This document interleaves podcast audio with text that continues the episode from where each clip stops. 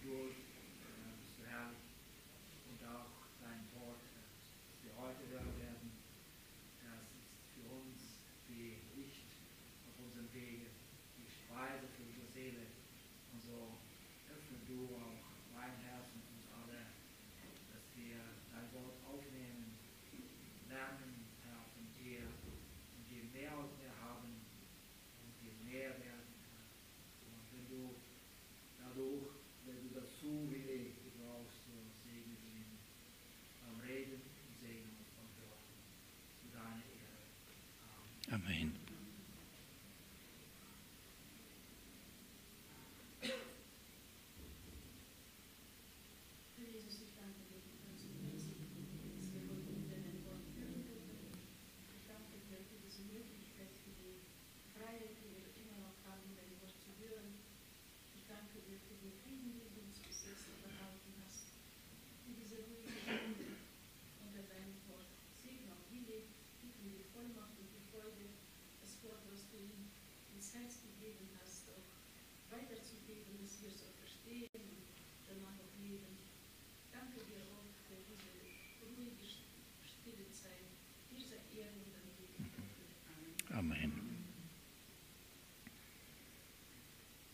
Ich möchte dir, Jesus, vom Herzen Danke sagen, dass du auch heute zu uns redest. Du hast geredet, du bist offenbar geworden, das, wurde, das Wort wurde Fleisch. Vater, du hast dich in deinem Sohn offenbart und hast es bezeugt. Und bis heute wollen, dürfen wir dieses Zeugnis haben, wir dürfen es bewahren, wir dürfen es lesen, wir dürfen daran glauben, es auch weiterhin geben. Danke, danke dafür, dass du selbst durch deinen Geist uns bei dir bewahrst und auch äh, unsere Liebe zu deinem Wort, unsere Freude an deinem Wort bewahrst. Herr, es ist nicht selbstverständlich, es ist kein Automatismus.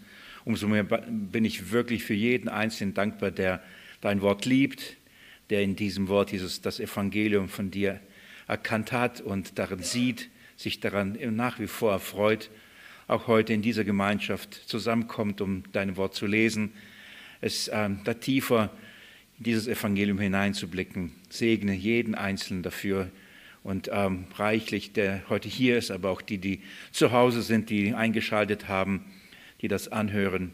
Jesus, danke, dass dein Wort läuft, dass es Menschen erreicht, auch in dieser Zeit, dass es Menschen erreicht. Das ist für mich ein Wunder, ein Wunder deiner Gnade. Danke, dass du diese Gemeinde, auch meinen kleinen Dienst dazu gebrauchst und in unwürdiger Weise bekenne ich das, aber in Gnade nehme ich es an, Herr. Danke, danke, dass das Wort laufen darf. In deinem Namen will ich es bitten. Amen.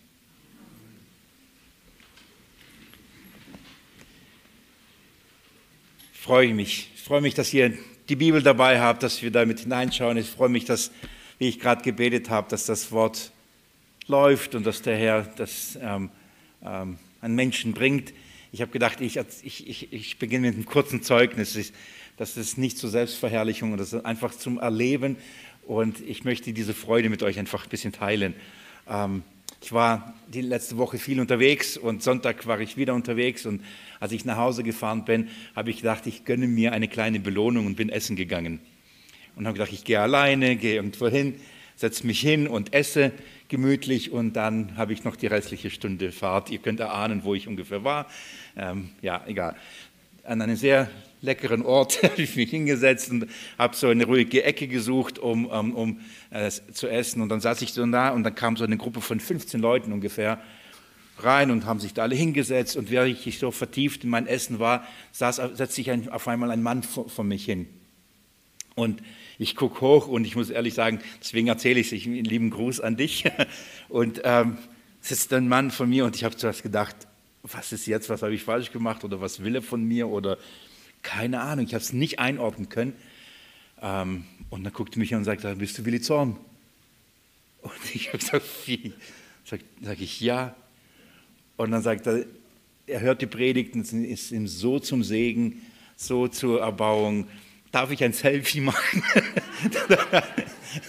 und sagt, er kennt wiederum einen Bruder, den ich kenne, der, der in der Nähe an der Schweizer Grenze wohnt, den ich auch gar nicht lange Zeit besucht habe. Und, und so entstand der Kontakt. Und dann habe ich von diesem Bruder eine Nachricht gekriegt, schau mal, schau mal, ich, ich wäre gern auch auf diesem Foto. So, ich, ich saß irgendwo drin und dann kommt eine Gruppe und sagt, ja, diesen Christen kommen aus Kaiserslautern und besuchen da und waren in eine Gemeinde zu besuchen, sind auch da essen gegangen und dann hat er mich da erkannt. So, also nicht jetzt wegen mir, sondern ich finde es so herrlich, wie das Wort läuft. Irgendwo in Kaiserslautern und man trifft da und dann kommt er und gezeugt ist und sagt, es ist wirklich zum Segen, zur Inspiration. Und dann, ja, das Essen hat ähm, sehr gut danach noch mehr geschmeckt in der Dankbarkeit, wobei ich mich danach sehr beobachtet gefühlt habe, weil die anderen wissen wollten, wen er da getroffen hat. Ähm, aber sehr, sehr, sehr schön, wie das Wort läuft und der Herr es gebraucht in, in seiner Gnade. Wunderbar, bin ich bin ich sehr dankbar dafür. Heute darf ich wieder bei uns dienen.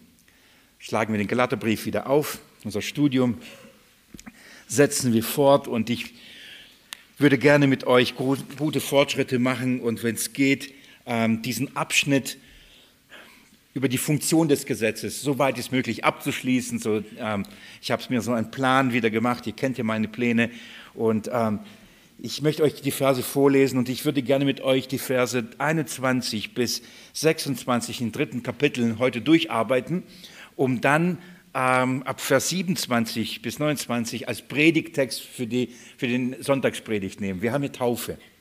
Und ich habe gedacht, ähm, so ist, ähm, es, der Text passt gut zu der Taufe. Wir bleiben in, in dem Thema und ich würde gerne ähm, das so aufteilen. Von daher ist so mein Vorhaben, bis Vers 26 heute zu schaffen, damit ich am Sonntag über Vers 27 mit euch ähm, nachdenken kann, vor allem den teuflischen Zusprechen. Lasst ähm, mich äh, vorlesen, Kapitel 3 ab Vers 21. Und ich lese aber trotzdem bis 29, aber ich hoffe heute bis Vers 26 zu kommen. Ab Vers 21. Ist denn das Gesetz gegen die Verheißung Gottes? Auf keinen Fall. Wenn ein Gesetz gegeben worden wäre, das lebendig machen könnte, dann wäre ja wirklich die Gerechtigkeit aus dem Gesetz. Aber die Schrift hat alles unter die Sünde eingeschlossen, damit die Verheißung aus Glauben an Jesus Christus den Glaubenden gegeben werde. Bevor aber der Glaube kam, wurden wir unter dem Gesetz verwahrt, eingeschlossen auf den Glauben hin, der offenbar werden sollte. Also ist das Gesetz unser Zuchtmeister auf Christus hingeworden, damit wir aus Glauben gerechtfertigt würden. Nachdem aber der Glaube gekommen ist, sind wir nicht mehr unter einem Zuchtmeister. Denn ihr alle seid Söhne Gottes durch den Glauben in Christus Jesus. Denn ihr alle, die ihr auf Christus getauft worden seid, ihr habt Christus angezogen. Da ist nicht Jude noch Grieche, da ist nicht Sklave noch Freier, da ist nicht Mann und Frau, denn ihr alle seid einer in Christus Jesus. Wenn ihr aber des Christus seid, so seid ihr damit Abrahams Nachkommenschaft und nach der Verheißung Erben. Das ist der Abschnitt, in dem der uns noch fehlt in unserem Studium. Hier geht es um die Funktion des Gesetzes und ähm, wir haben schon einiges über die Funktion des Gesetzes gehört, gelernt oder beziehungsweise daran, wurden wir daran erinnert, was das Gesetz äh, bedeutet, wozu Gott das Gesetz gegeben hat. Und äh, der Abschnitt, die Funktion des Gesetzes, begann, oder beginnt ja ab Vers 15. Da argumentiert und äh, Paulus und stellt die Funktion des Gesetzes vor. Und wie, bestimmt, wie ihr euch gut daran erinnern könnt, um das Gesetz zu verstehen, muss man zuerst ähm, sich daran erinnern, zu, an, an welchem Zeitpunkt das Gesetz gegeben worden war, wann wurde es gegeben. Und das, was Paulus deutlich gemacht hat, was die Schrift deutlich macht, es kam nach dem Bund der Verheißung, kam das Gesetz. So nach dem Bund, nach dem Versprechen, dass der Mensch allein aus Glauben gerechtfertigt wird und nicht aus Werken. Dieses Versprechen hat Gott dem Abraham gegeben und gesagt, dass dieser Glaube in seinem Nachkommen kommen wird.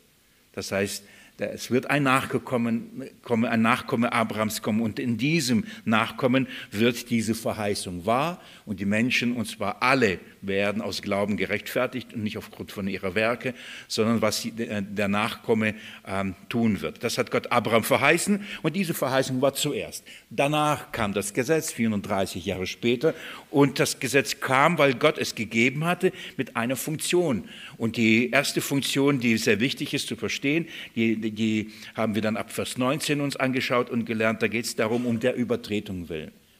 Und ähm, wie auch das mit Sicherheit verstanden und, und ich hoffe, ihr euch das auch gemerkt habt, um der Übertretung willen bedeutet, damit die Sünde zunehme, so wie Paulus im Römerbrief Kapitel 5 es ähm, äh, nochmal erklärt hat. Ähm, die Sünde nahm zu, damit die Gnade umso größer werde. Das heißt, um Übertretung willen wurde das Gesetz gegeben, damit, damit die Sünde und die Übertretungen an die Oberfläche kommen. Die, die Sünde ist da, die, ähm, die, die Verdorbenheit des Menschen ist da, der Mensch ist sündig vor Gott, aber das muss offenbar werden. Und darum wurde das Gesetz gegeben, dass es offenbar wird. Das ist das Erste, die erste Funktion des Gesetzes. Das Gesetz wurde nicht gegeben, ich erinnere euch, das ist zwar provokativ, aber die Wahrheit, das Gesetz wurde nicht gegeben, damit wir weniger sündigen.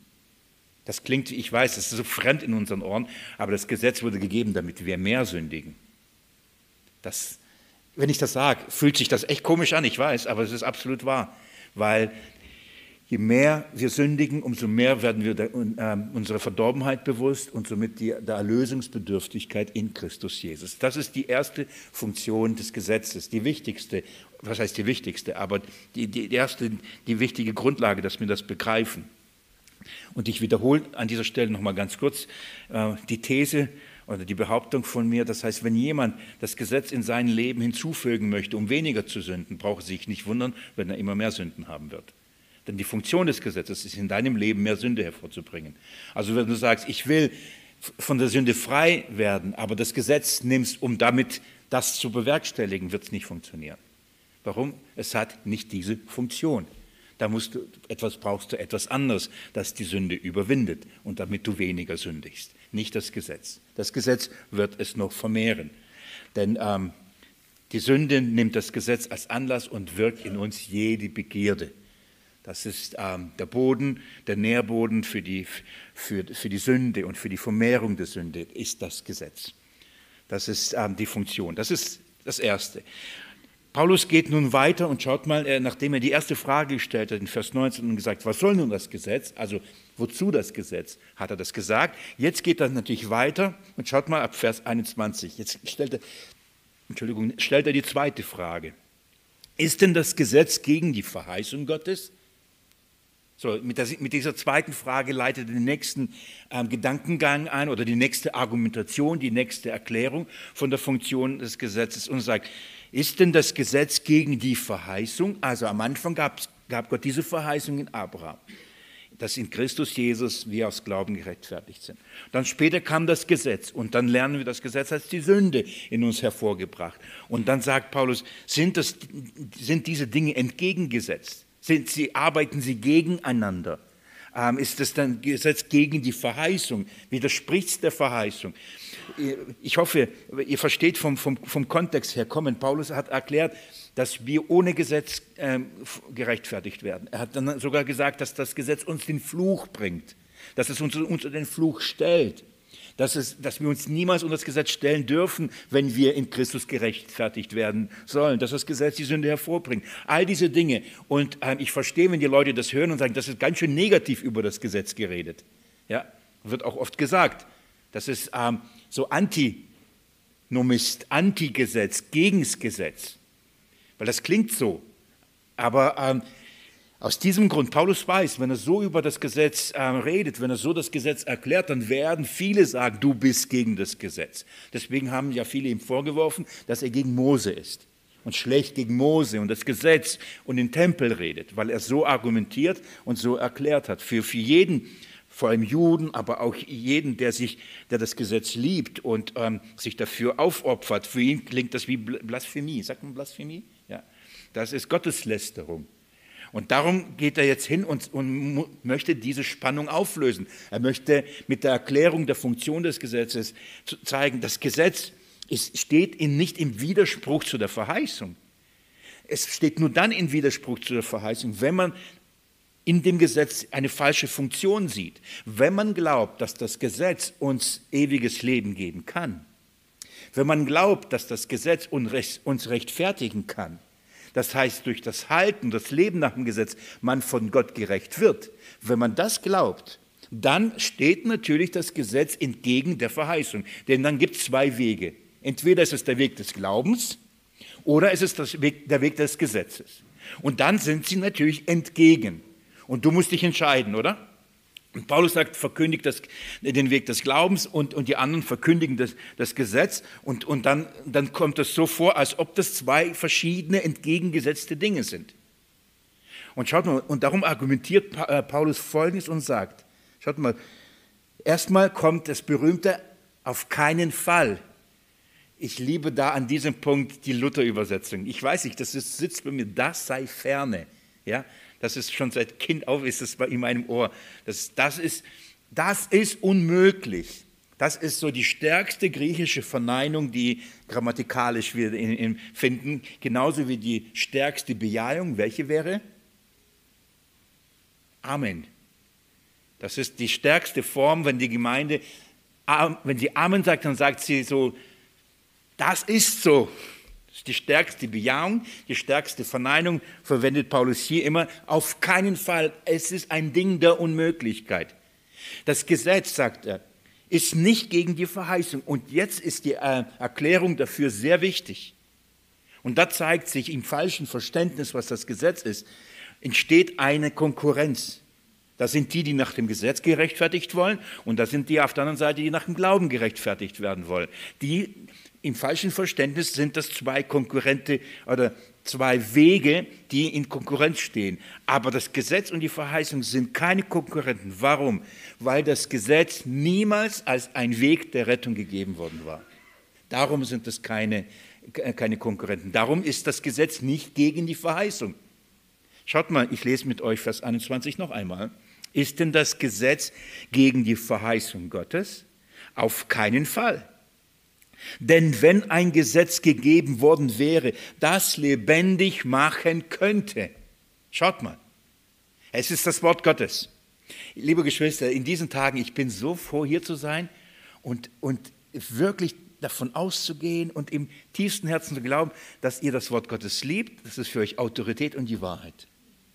Ich hätte nicht gedacht, dass ich irgendwann mal noch mal so dafür kämpfen werden müssen, dass das Wort Gottes Wort Gottes ist und die einzige Autorität.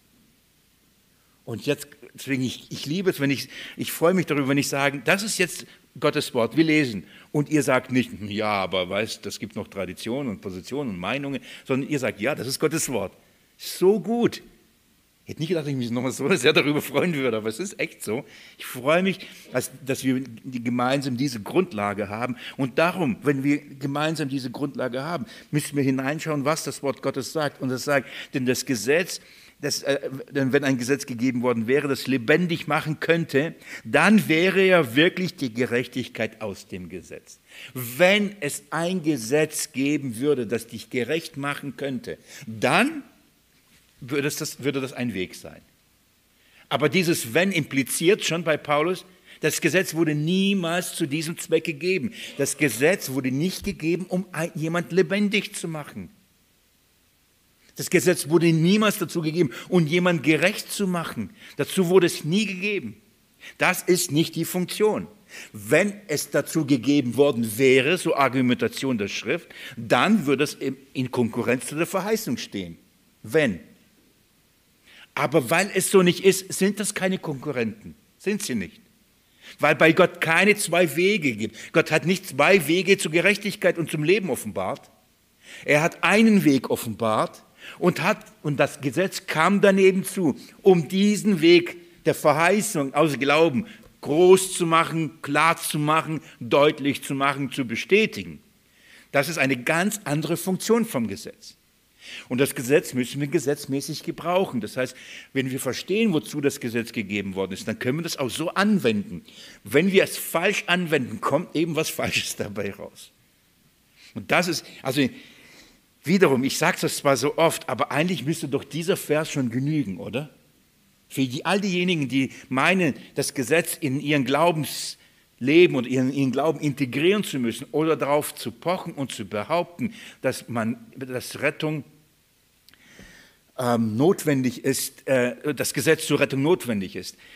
Ich, ich nehme euch nicht in alle meine Kämpfe und in allen meine Auseinandersetzungen mit hinein. Und das ist auch nicht der Ort, wo ich das gerne breit treten möchte. Ab und zu passiert das mir, verzeiht es mir. Aber in der Auseinandersetzung, in bestimmten geistlichen Kämpfen, habe ich gestern ähm, äh, ein Video angeschaut von einem Kardinal, der ein hoher Berater des Papstes ist. Also wirklich einer der hohen Kardinäle, die repräsentativ zum Beispiel, also nicht zum Beispiel für die katholische Kirche stehen.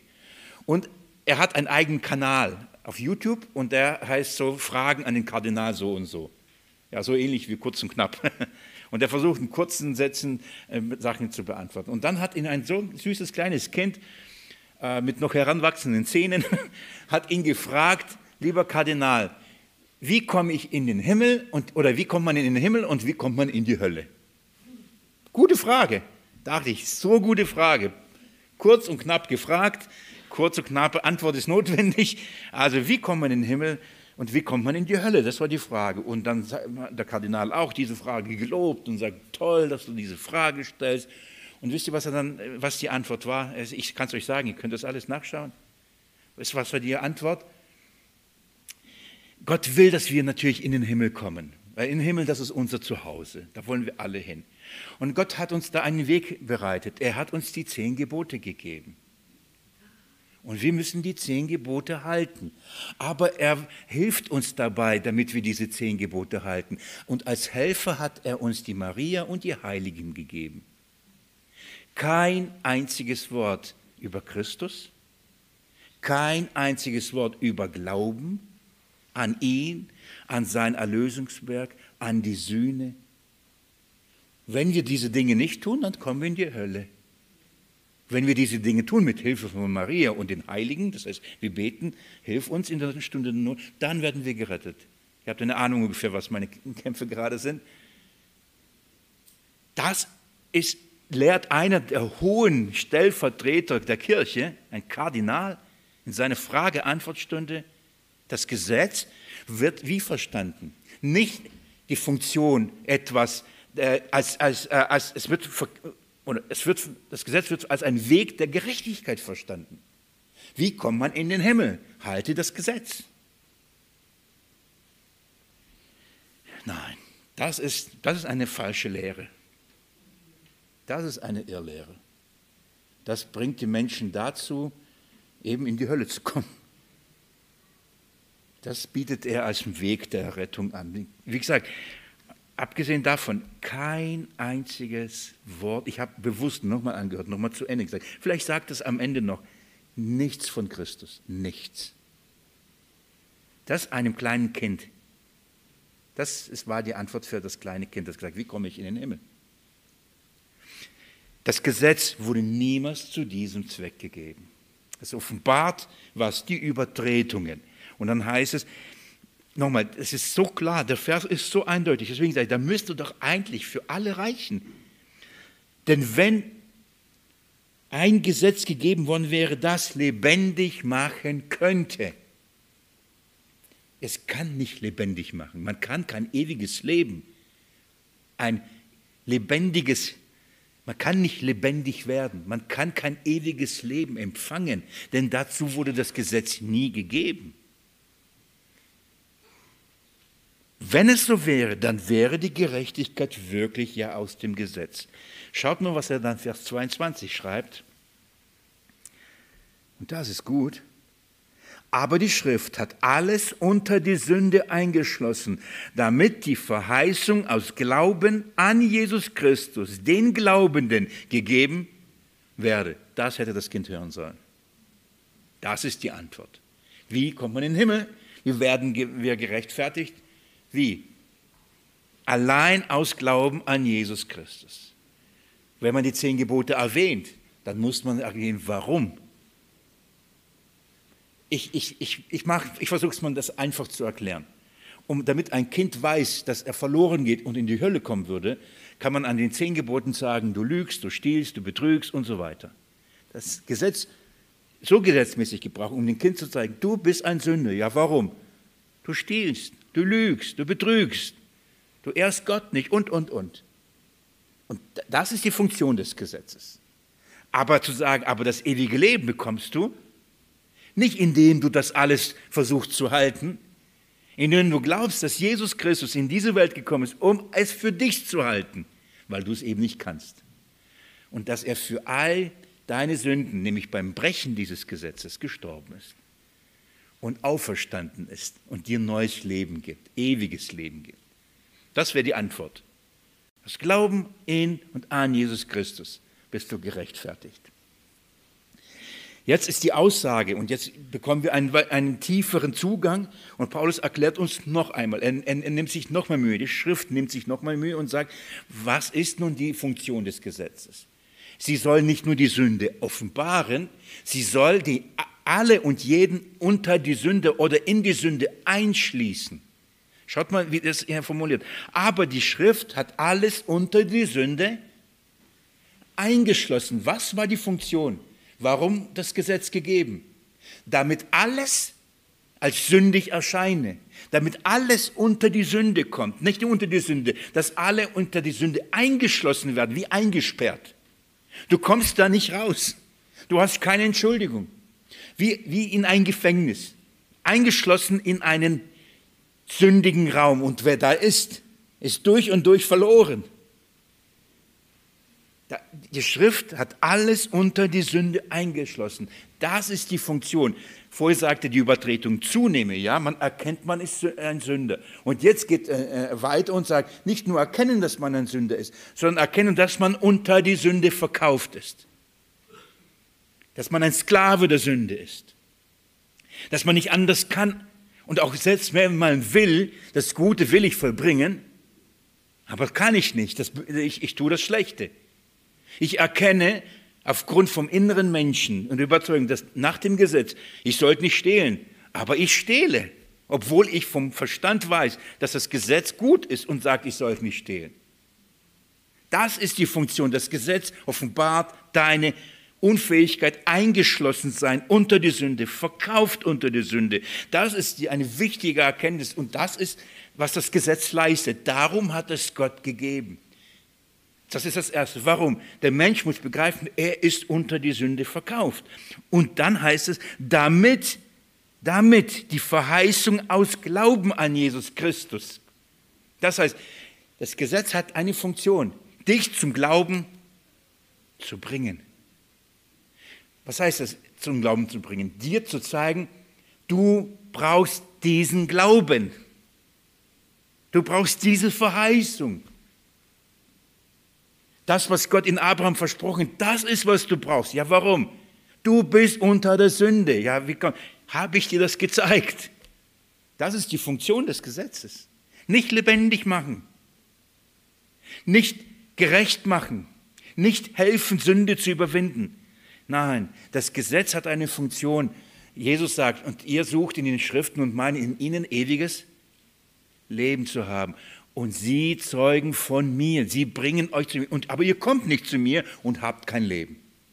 Das Gesetz, die Schrift sagt permanent, du brauchst Jesus, du brauchst Jesus, aber ihr statt ihr der Schrift glaubt und zu mir kommt und sagt, Jesus, gib mir Leben, versucht permanent diesen Maßstab zu erfüllen. Und kommt deswegen nicht zu mir und habt darum auch kein Leben. Das Gesetz hat eine andere Funktion. Das habe ich schon sehr oft wiederholt. Gell?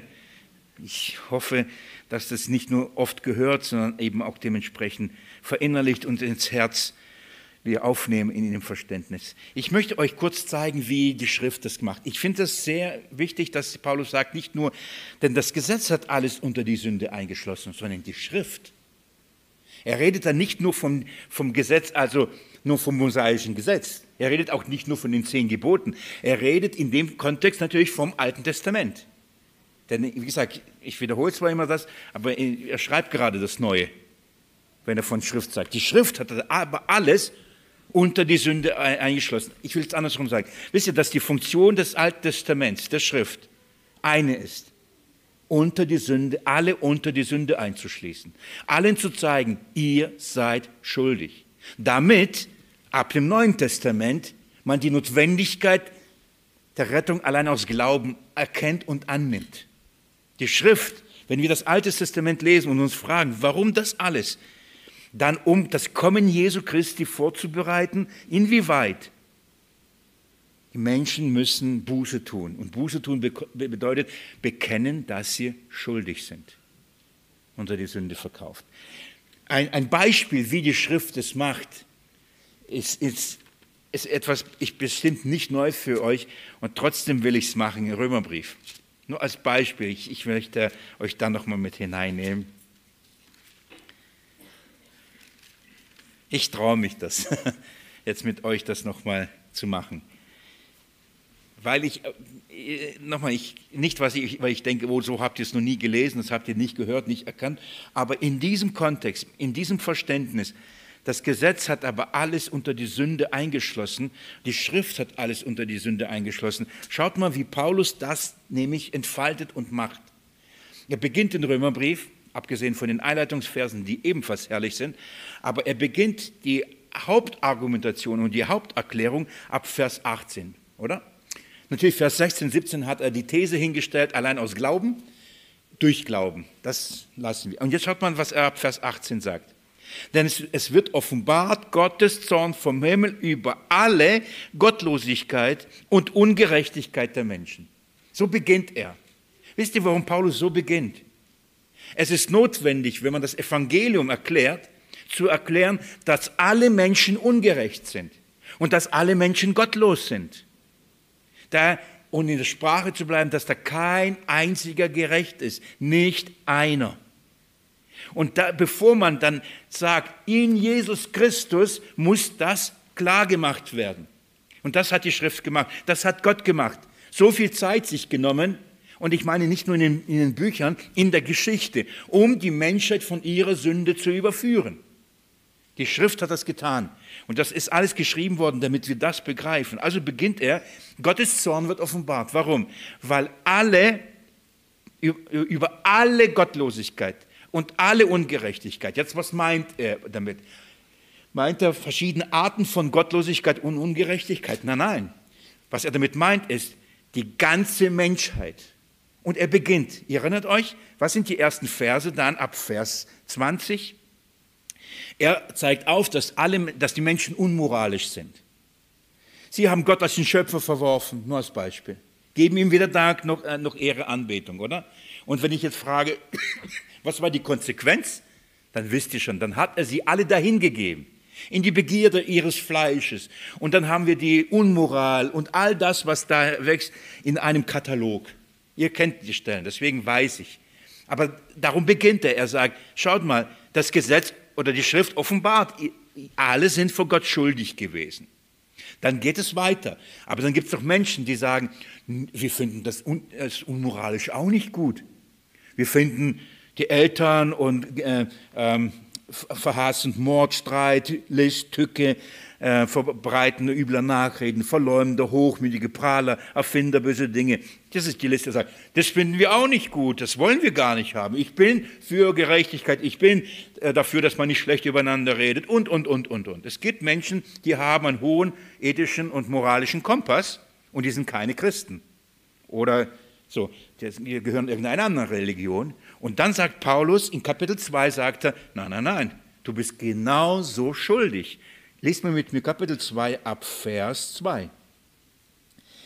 Deshalb bist du nicht zu entschuldigen, Mensch. Jeder, der da richtet.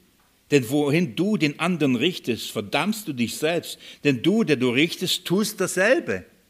Das ist das Problem.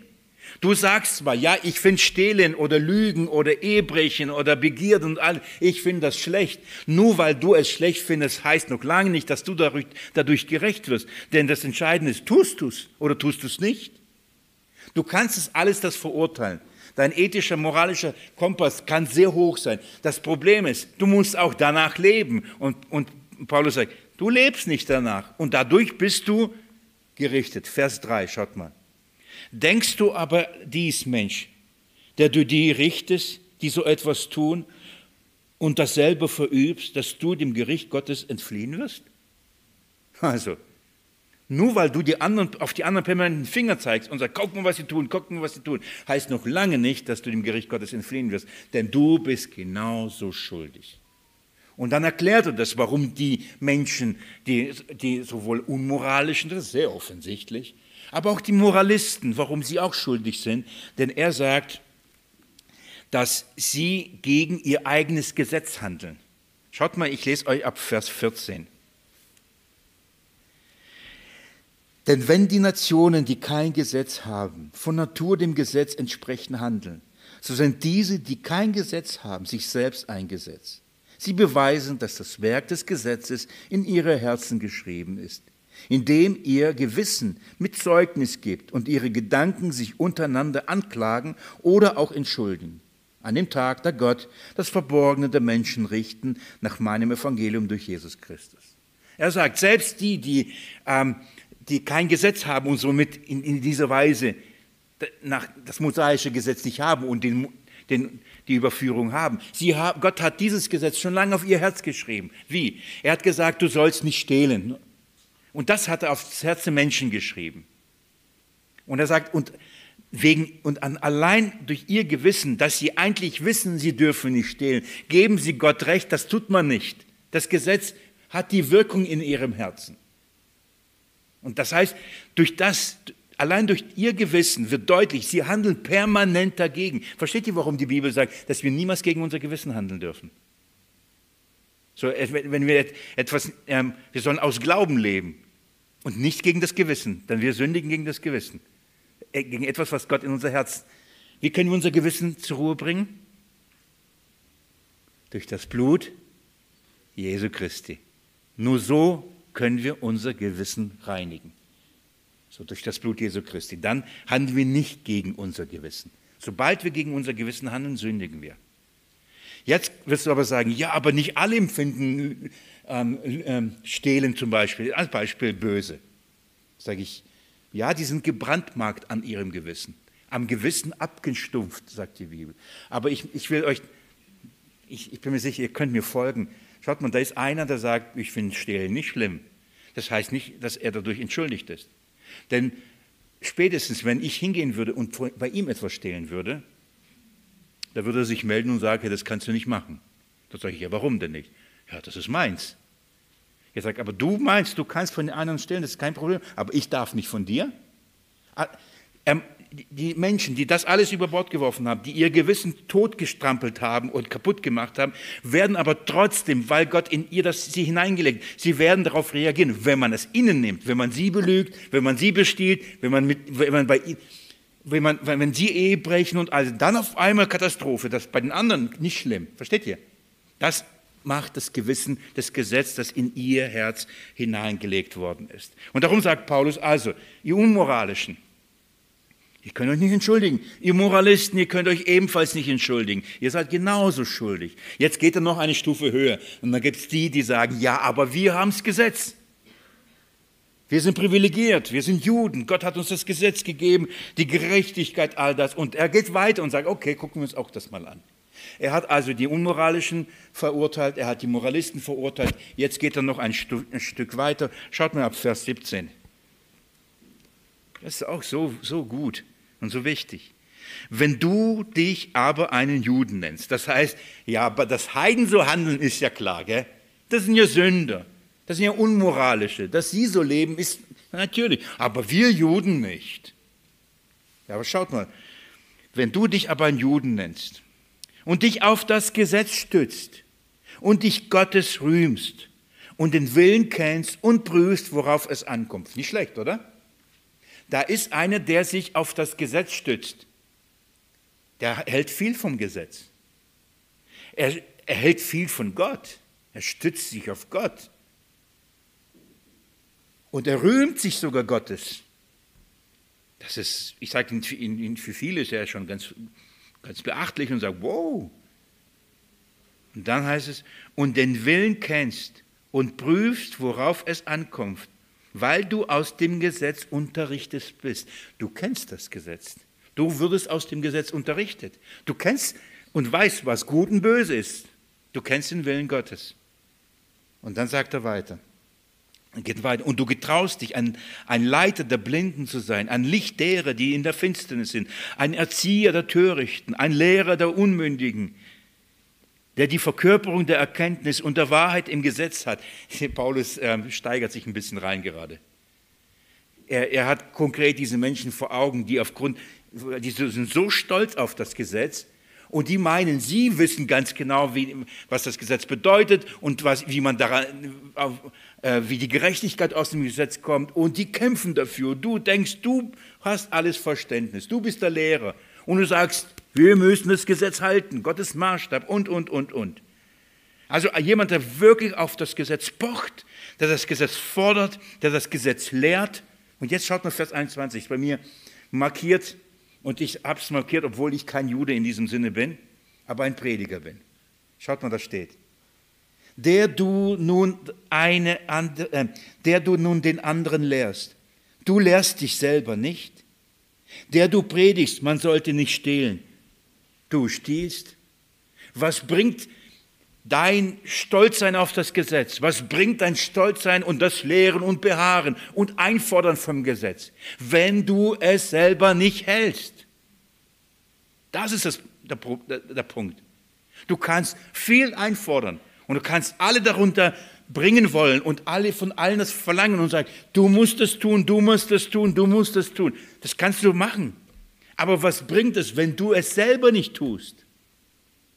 Das ist immer wieder, was ich zum Beispiel sage dass, ähm, und mich immer wieder daran erinnere, und das war, dass wir zum Beispiel von Ungläubigen etwas erwarten, was sie nicht tun können. Du musst das tun, du musst das tun. Wie, wenn jemand geistlich tot ist, wie soll er die Frucht des Geistes hervorbringen, den, wenn die permanent von ihnen das erwarten? ich, ich, ich breche es jetzt mal runter auf mich. Wenn ich von kleinen Kindern etwas erwarte, was ich selber nicht tun kann, ich erwarte, dass sie treu, diszipliniert, immer betend, immer glaubend, immer sauber, nie Fehler machen. Das erwarte ich und das fordere ich ihnen ein. Aber wenn ich ehrlich bin, bin ich das permanent nicht. Aber ich fordere das von anderen ein. Wie viel wird von der Kanzel auf, eingefordert, das, was bedeutet, das Gesetz zu halten? Und viele, viele von denen, die das einfordern, leben permanent entgegen dem, was sie da einfordern. Und wie oft hat die Geschichte das offenbart, dass die, gerade die, die das so einfordern, in diesen Dingen fehlen. Das, ich bin nicht naiv. Ich bin ein Sünder durch und durch. Ich kann nichts von den anderen einfordern, was ich selbst nicht halten kann. Wenn ich kann das Gesetz nicht halten. Ich habe es übrigens ausprobiert. Ehrlich, ich habe es ausprobiert. Es gab eine Zeit in meinem Leben, ich wollte es tun. Ich habe mich sehr bemüht. Bin bitterlich gescheitert. Ich habe dieses Zeugnis schon mehrmals abgelegt. Ich habe es versucht. Ich ich habe es nicht hingekriegt. Da kann ich doch nicht hingehen und sagen, okay, aber ihr müsst es hinkriegen. Das ist, was Paulus sagt, ihr Juden. Okay, ihr sagt, ihr seid höher und besser als die äh, unmoralischen und sogar als die moralischen. Ihr sagt, wir, wir sind eine andere, das ist eine andere Ebene. Sagt, von wegen. Und er verurteilt sie gnadenlos. Jetzt geht mir schnell in Kapitel 3 und zwar Vers 9. Der Schlüsselvers oder die Zusammenfassung von dieser ganzen Argumentation ist folgende. Vers 9. Was nun? Haben wir einen Vorzug? Natürlich spricht er sich jetzt als Juden an, weil er ist ein Jude. Er sagt, okay, haben wir einen Vorzug dadurch, dass wir das Gesetz bekommen haben, dass wir Gottes Volk äh, nach dem Fleisch waren und zuerst die Verheißung und, und all das. Wir haben das ja alles zuerst bekommen. Haben wir dadurch einen Vorzug? Und jetzt kommt er zu einem Ergebnis und sagt, auf der Ebene des, des Zeitlichen haben wir durchaus einen Vorzug. Auf der Ebene des Privilegs, das aus uns der Messias kommt, natürlich ist es ein Vorzug aber auf der Ebene der Gerechtigkeit und der Sündlosigkeit kein Vorzug. Warum? Lest mit mir. Denn wir haben sowohl Juden als auch Griechen vorher beschuldigt, dass sie alle unter der Sünde seien. Das ist der Punkt. Es gibt keinen Unterschied. Alle sind schuldig, sowohl Juden wie auch Heiden. Und das sind die ersten drei Kapitel im Römerbrief. Denn die Schrift hat alles unter die Sünde eingeschlossen und durchs Gesetz offenbart, du, der du äh, auf das Gesetz stellst, du hältst es selber nicht, du bist schuldig. Das ist die Funktion des Gesetzes. Und darum sagt er, dass alle unter der Sünde seien. Wie geschrieben steht, da ist keiner, der gerecht ist, auch nicht einer. Jetzt zitiert er die Schrift, Psalmen. Nicht nur Gesetz, die Psalmen. Die Sünde eingeschlossen. Darum musste das Gesetz kommen, um, dieses, um diesen Dienst zu tun, um alle zu überführen. Und darum sagt in Vers 19, den ich euch schon mal vorgelesen habe in unserem Studium Galaterbrief, des Galaterbriefs, Vers 19, wir wissen aber, dass alles, was das Gesetz sagt, es denen sagt, die unter dem Gesetz sind, damit jeder Mund verstopft werde und die ganze Welt dem Gericht Gottes verfallen sei. Das ist die Funktion alles unter die Sünde eingeschlossen, damit alle unter dem Gericht Gottes seien und merken, sie sind alle schuldig, sie, sie werden alle von Gott gerichtet werden, wenn sie unter dem Gesetz bleiben. Wenn sie unter dem Gesetz sind, sind sie allesamt schuldig. Ich frage rhetorisch, willst du immer noch unter dem Gesetz sein? Willst du immer noch das Gesetz in, dein, in das Evangelium hinzufügen und sagen, aber das brauche ich noch? Das, dann stellst du dich, versteht ihr, warum Paulus so im Galaterbrief erklärt, das, dann stellst du dich wieder unter den Fluch. Denn der Fluch ist, es bringt dir den Zorn Gottes, es bringt dir das Gericht. Und jetzt kommt etwas, was so gut ist. Jetzt kommt das Evangelium. Jetzt, jetzt ist Paulus an dem Punkt, okay, jetzt kann ich euch sagen, was aber meine Aufgabe ist. Jetzt hat er das Gesetz gesetzmäßig gebraucht. Und jetzt geht er hin, Vers 21, und sagt, jetzt aber ist ohne Gesetz Gottes Gerechtigkeit offenbart geworden. Richtig gut, oder? Liebe Geschwister, im Deutschen sehr klar sogar. Ohne Gesetz, ist klar? Ohne Gesetz. Was bedeutet ohne Gesetz? Ohne Gesetz, gell? Gibt es irgendwie so ohne Gesetz noch aber trotzdem noch ein bisschen Gesetz? Gibt es aber noch die Gebote, die ohne Gesetz heißt ohne Gesetz? Gottes Gerechtigkeit ohne Gesetz. Aber was ist, aber warum das Gesetz? Schaut mal, was Paulus dann sagt. Bezeugt durchs Gesetz und die Propheten. Das ist die Funktion. Du wirst vor Gott gerechtfertigt ohne Gesetz. Aber das Gesetz ist da, um es dir zu sagen, dass du allein aus Glauben gerechtfertigt, gerechtfertigt werden kannst, gerechtfertigt schwieriges Wort, Zungenbrecher für mich. So offensichtlich, und ich habe es ich, immer wieder sage ich auch, Römerbrief Kapitel 3, 21, der Höhepunkt vom Römerbrief. Da ist alles jetzt gesagt. Ab da ist nur noch weiter Erklärung, Belegung, Vertiefung, Anwendung. Der Höhepunkt ist Kapitel 23, ohne Gesetz, Gottes Gerechtigkeit offenbart worden, bezeugt durchs Gesetz und die Propheten. Und jetzt schaut mal, Gottes Gerechtigkeit aber durch Glauben an Christus Jesus. Das ist das. So wird man gerecht, nicht durchs Gesetz. Das Glauben an Jesus Christus. Jetzt ähm, bitte ich euch mit mir schnell noch ähm, Römer 11 aufzuschlagen. Ein Riesensprung. Wie gesagt, ich, ihr, in, in, gewisser Weise habt ihr die Botschaft verstanden, nicht, dass ihr vorher sie nicht verstanden hättet, aber dann wird das jetzt alles entfaltet. Und am Ende fast vom, von dieser Argumentation, bevor Paulus zur Anwendung kommt, sagt er Folgendes. Ich lese Römer 11 ab Vers 30 euch. In diesem Abschnitt, wir kennen 9 bis 11, ist die Argumentation, dass Gott zu seinem Wort steht und dass Gottes Volk immer bewahrt bleibt. Die Auserwählten wird er bewahren und auch retten. Und er zeigt auf, was das wahre Israel bedeutet. Nur so viel. Ihr wisst, wo sind wir da. Und in diesem Zusammenhang sagt er Folgendes, das ist so gut, Vers 30. Denn wie ihr einst Gott nicht gehorcht habt, jetzt aber Erbarmung gefunden habt, infolge ihres Ungehorsams, so sind jetzt auch sie durch euch geschenkten Erbarmen gegenüber ungehorsam gewesen, damit auch sie jetzt Erbarmen finden. Zusammengefasst, diesen komplizierten Satz, er redet von ihr, sie und wir, Juden und Heiden, und dann sagt, Heiden waren ungehorsam, unter der Sünde, schuldig, offensichtlich. Und Gott ähm, hat sie ähm, also sie sind, äh, haben Gott nicht gehorcht, also waren Übertreter. Und dann sagt er, und dann hat sich Gott ihnen erbarmt. Und zwar wann jetzt? Jetzt meint er in Christus Jesus. Später, also vor 2000 Jahren war das jetzt. Dann sagt er, dann aber sind, sind, sind auch wir, nämlich die Juden, auch gegenüber dem Erbarmen ungehorsam gewesen. Das heißt, sie haben den Christus abgelehnt. Sie haben den Weg der Erlösung abgelehnt. Und warum sagt er? Paulus das, damit auch sie jetzt Erbarmen finden. Wann? Auch jetzt, vor 2000 Jahren.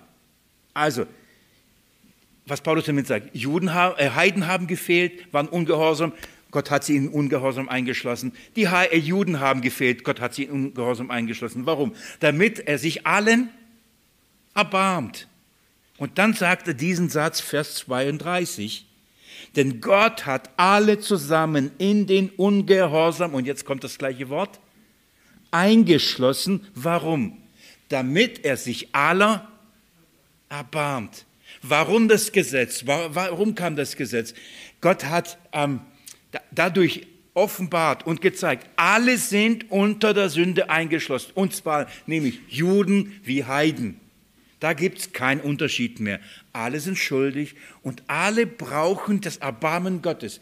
Wie erbarmt sich aber Gott? Auf welchem Weg gibt es nur ein Erbarmen Gottes? Nur in Christus Jesus. Nur aus Glauben. Das war Gottes Plan von Anfang an. Darum darf ich so sagen, das ist sehr komplex, was Gott da gemacht hat. Er hat da viel, viel Lektionen und viel Zeit und Mühe und, Be und Führung der Geschichte mit Nationen und dem Volk Israel. Er hat all das gemacht, um alles auf einen Punkt zu führen, um alles auf einen, an einen Moment zu führen, nämlich den Glauben zu offenbaren, der nur in Christus Jesus ist. Gerechtigkeit nur in den einen Nachkommen Abrahams. Und das ist der Christus. Das hat Gott so in dieser Weise gemacht. Er hat alles unter den Ungehorsam, unter die Sünde eingeschlossen. Mit dem Ziel, sich auch allen zu erbarmen. Ist das gut? Das ist die Funktion des Gesetzes. Das Gesetz sollte uns alle an einem Ort bringen, und zwar alle Menschen, damit alle Menschen sagen, wir brauchen Jesus und keinen anderen Weg. Das war die Funktion. Schaut mal Vers 33, so gut welche Tiefe des Reichtums, sowohl der Weisheit als auch der Erkenntnis Gottes. Wie unausforschlich sind seine Gerichte, unaufspürbar seine Wege. Denn wer hat des Herrn Sinn erkannt? Oder wer ist sein Mitarbeiter gewesen? Oder wer ist es, der ihm vorher gegeben und es wird ihm wieder vergolten werden? Denn aus ihm und durch ihm und zu ihm sind alle Dinge. Ihm sei die Herrlichkeit in Ewigkeit. Amen. Aus wem sind alle Dinge? Zu wem hin sind alle Dinge? Und für wen sind alle Dinge? Jesus Christus. Zu allen diesen Dingen, wisst ihr, was auch dazu gehört? Das Gesetz. Wozu das Gesetz? Aus ihm, für ihn, durch ihn, damit wir zu Christus kommen. Geht schnell in Galaterbrief. Ich, ich habe diesen kurzen Exkurs gemacht, um euch zu zeigen, was, wie die Schrift alles unter die Sünde eingeschlossen hat. Das war ein Beispiel. So schließt die Schrift alles unter die Sünde ein. So macht es Paulus nach der Schrift. Übrigens, da hat er über, glaube ich, ich weiß es nicht mehr, schon lange über 60, 70 Zitate aus dem Alten Testament zitiert, um das zu beweisen. Alles ist eine Auslegung des Alten Testaments. Die Schrift hat alles unter die Sünde eingeschlossen. Gehen wir wieder verschluckt. Gehen wir wieder in den Galaterbrief. Lesen wir Vers 23. Bevor aber der Glaube kam, wurden wir unter dem Gesetz verwahrt, eingeschlossen auf den Glauben hin, der offenbart werden sollte. Also ist das Gesetz unser Zuchtmeister auf Christus hingeworden, damit wir aus Glauben gerechtfertigt würden. Nachdem aber der Glaube gekommen ist, sind wir nicht mehr unter einem Zuchtmeister. Ich halte das für die wichtigsten Verse, für die klarsten Verse, auch wenn vorher schon es schon ziemlich klar war. Ich halte das für so klar. Ich, warum sage ich euch? Ich bin, ich bin sicher, diese Verse sind alle in euren Gott, äh, Ohren bekannt, oder? Dass das Gesetz ein Zuchtmeister auf Christus ist. Habt ihr es schon alle mal gehört? Okay. Und ich bin mir sicher, dass die meisten Ausleger und Gläubigen das bejahen und sagen, ja genau, das ist es. Das Gesetz ist ein unser Zuchtmeister auf Christus. Und ich bin mir sicher, dass egal wie man zum Gesetz steht, würden alle diese Verse bejahen. Zumindest alle an Christus Gläubigen. Das ist, glaube ich, nicht das Problem. Nur kurz zusammengefasst, was bedeutet Zuchtmeister? Hier das griechische Wort Pädagogos, Pädagoge, Lehrer. So, das sind unsere Lehrer an der Schule, das sind Zuchtmeister. So, das heißt, ihre Funktion ist pädagogisch ähm, etwas zu tun, nämlich zu erziehen. Das Gesetz hat eine Funktion. Er ist ein Lehrer, ein Pädagoge. Was soll er einem Kind beibringen, einem Kind Gottes, dass er Sünde ist. Das ist seine pädagogische Aufgabe. Versteht ihr? Seine Aufgabe ist nicht, das Kind zu retten. Seine Aufgabe ist nicht, ihm Leben zu schenken. Seine Aufgabe ist nicht, ihm Gerechtigkeit einzuprügeln. Seine Aufgabe ist, ihn nicht gerecht zu machen. Das ist nicht der Lehrplan des, diesen Lehr Lehrmeisters. Sein einziger, seine einzige Aufgabe ist, Gott sagt, geh hin und zeig, wie böse die sind. Das ist die Aufgabe des Zeig ihnen, dass sie Sünder sind, bring es ihnen bei. Darum kam das Gesetz. Das ist seine Aufgabe, das ist seine Lehrtätigkeit. Er lehrt nämlich die Sünde, Sündhaftigkeit des Menschen. Darum, das ist die Funktion, wurde gegeben. Und ich bin mir sicher, bis dahin würden die meisten mir folgen und sagen, ja, sehe ich. Wo ist der Unterschied? Und hier ist der Knackpunkt. Schaut mal, da heißt es, Nachdem aber der Glaube gekommen ist, sind wir nicht mehr unter einem Pädagogos. Unser Lehrer, er ist nicht mehr unser Lehrer. Okay? Warum sage ich es? Meine Glauben sagen, ja, das Gesetz hat uns zu Christus getrieben. Wunderbar, gehen wir mit. Aber wir brauchen immer noch ihn, damit er uns immer wieder zu Christus bringt. Und das klingt eigentlich gar nicht so schlecht, war ja gut, wenn mich etwas zu Christus bringt. Der Punkt ist aber, was bedeutet zu Christus bringen? Zu ihm seine Gnade, in den Glauben, Bewusstsein meiner Erlösung. Das Gesetz wurde gegeben, damit du die Erlösung in Christus erkennst. Wenn du aber in Christus zur Ruhe gekommen bist von deinen Werken, erkannt, dass du ein Sünder bist und dass du in ihm Vergebung hast, brauchst du noch so einen Lehrer? Aber immer wieder meinen welche, dass man Christen, die Kinder Gottes sind, dass man ihnen permanent noch das Gesetz immer noch vorhalten muss und offenbaren, du musst gerettet werden, du musst gerettet werden. Sind, ist der Glaube gekommen? Und das ist das Entscheidende. Wenn der Glaube nicht da ist, liebe Geschwister, ist man immer noch unter einem Zuchtmeister. Auch heute noch. Deswegen entscheidend, ist man aber in Christus, ist man in dem neuen Bund, dann ist man nicht mehr unter diesem Zuchtmeister mehr. Erahnt ihr, welcher neue Zuchtmeister Pädagogos kommt, der in den im Neuen Testament dann Paraklet genannt wird? Nicht mehr Pädagogos, der Geist. Und das lehrt dann die Schrift, wenn ihr aber Kinder seid, dann habt ihr äh, den Geist Gottes empfangen. Und dann kommt Kapitel 5, Wandeln im Geist. Da gibt es einen neuen Erzieher, einen neuen Lehrmeister, einen neuen, der uns etwas beibringt. Da sind zwei verschiedene Dinge. Wir, können, wir dürfen nicht das Gesetz nehmen und ihn zu einem Lehrer Kinder Gottes zu machen. Wir können, es, wir können das nehmen und damit die Welt in, in, in die Welt schicken und sagen, hier, offenbare es. Das ist ja, das, das Gesetz muss es leisten. Sündige Menschen von ihrer Sünde überführen. Ja, das macht auch heute und diese Aufgabe hat auch noch heute. Und bis Himmel und Erde vergehen, wird er diese Aufgabe wahrnehmen. Wird nicht aufhören. Aber wenn man bei Christus ist, das ist der Punkt, dann hat er seinen Dienst aufgehört. Ich will noch auf eine Sache hinweisen, die aus diesen Versen wichtig ist damit kein Missverständnis ist. Bevor aber der Glaube kam, Vers 23 heißt es. Bevor der, aber der Glaube kam, wurden wir unter dem Gesetz verwahrt. Was meinte bevor der Glaube kam? Kam der Glaube erst mit Christus Jesus? Hat, haben vorher die nie, äh, gab es vorher keinen Glauben? Haben sie vorher keinen Glauben gehabt? Was würden wir sagen? Wenn wir die Schrift kennen, natürlich kann das ja nicht gemeint sein, weil mindestens wer hat auf jeden Fall Glauben gehabt? Okay, also dann kann das, das ja nicht gemeint sein. Das, davor im Alten Testament gab es keinen Glauben, aber jetzt, ab dann gibt es jetzt Glauben. Versteht ihr? Da war das Gesetz und jetzt gibt es Glauben. Nein, nein, nein. Bevor der Glaube kam, übrigens, das hat was Zeitliches. Zu einem, das heißt, in dem Moment, wenn jemand zum Glauben kommt, dann hört das Gesetz auf. Und es gab übrigens solche Momente auch schon im Alten Testament, wenn jemand zum Glauben kam, nämlich David. Und dann war er nicht mehr unter dem Gesetz, konnte von den Schaubroten essen und, und, und, und, und, und sagen, Opfer willst du nicht, weil er zum Glauben kam in Christus Jesus.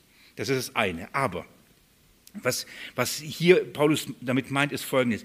Er sagt, bevor der Glaube, und wenn wir das lesen, wird das nochmal deutlich. Bevor aber der Glaube kam, wurden wir unter dem Gesetz verwahrt, eingeschlossen auf den Glauben hin. Das heißt, wir waren unter diesem Gesetz bis zu einem Zeitpunkt, wo nämlich etwas kommen sollte, nämlich der Glaube. Daraufhin war das äh, gerichtet, der offenbar werden sollte. Das heißt, bis zu diesem Zeitpunkt, wo der Glaube offenbar werden sollte. Welcher Glaube? Christus Jesus. Das heißt, die Bibel sagt, die Schrift sagt, dass vorher die, diese Errettung, die Verheißung in Christus Jesus ein Geheimnis war. War es nicht da? Doch. Hatte Gott das aufschreiben lassen? Doch. Aber es war ein Geheimnis. Es war noch nicht offenbar. Und darum kam ja Jesus, hat alles getan und sagt, psch, psch, psch, nicht erzählen, nicht erzählen, es ist noch ein Geheimnis. Auch wenn es für unseren Verstand schwer zu verstehen ist, wir sprachen im Markus-Evangelium darüber, sie müssen mich noch ablehnen, damit das Ganze allen zur Verfügung steht, nicht den Heiden auch, nicht den Juden. Das heißt, es, der Glaube war vorher da, beispielhaft in Abraham zu sehen, in der Ruhe Rahab zu sehen, in einzelnen Vorbildern, Glaubensvorbildern, die wir im Hebräerbrief kennenlernen. Alle haben aus Glauben gelebt. Der Glaube war da, aber es war noch nicht offenbar, dass der einzige Weg, nämlich die Verheißung ist und nicht das Gesetz. Es war noch nicht offenbar. Und darum glaubten ja so viele, sie müssen das Gesetz halten. Und so hat das Gesetz eine Wirkung gehabt. Wenn aber der Glaube kommt, nämlich, oh, Jesus ist meine Gerechtigkeit, versteht ihr? Dann verliert das Gesetz seine Funktion, oder? Wenn der Glaube kommt. Jesus kam, offenbarte es und sagt, Ich bin deine Gerechtigkeit. Und dieser Glaube wurde offenbar. Offenbar in dem Sinne, den Kindern Gottes wurden die Augen dafür geöffnet. Es wurde in ihr Herz hineingelegt. Und ab diesem Moment braucht es kein Zuchtmeister mehr. Der Glaube kam. Heute, wir können geschichtlich sagen, mit Kommen Jesu Christi wurde, was Gott versprochen hat als Verheißung, offenbar, dass es in Jesus Christus nun zu haben ist. Da wurde der Glaube offenbar. Und seitdem gepredigt unter allen Nationen. Das ist das eine, zeitlich, also wir können einen Marker setzen. Aber seitdem ist es so, dass jeder Einzelne unter dem Gesetz ist, bis er Jesus Christus im Glauben erkennt. Ab dem Moment, wo ihm das offenbar wird, nämlich dass Jesus seine Gerechtigkeit ist, ist er nicht mehr unter dem Gesetz. Ein, nichts, wieder nichts Neues, gell?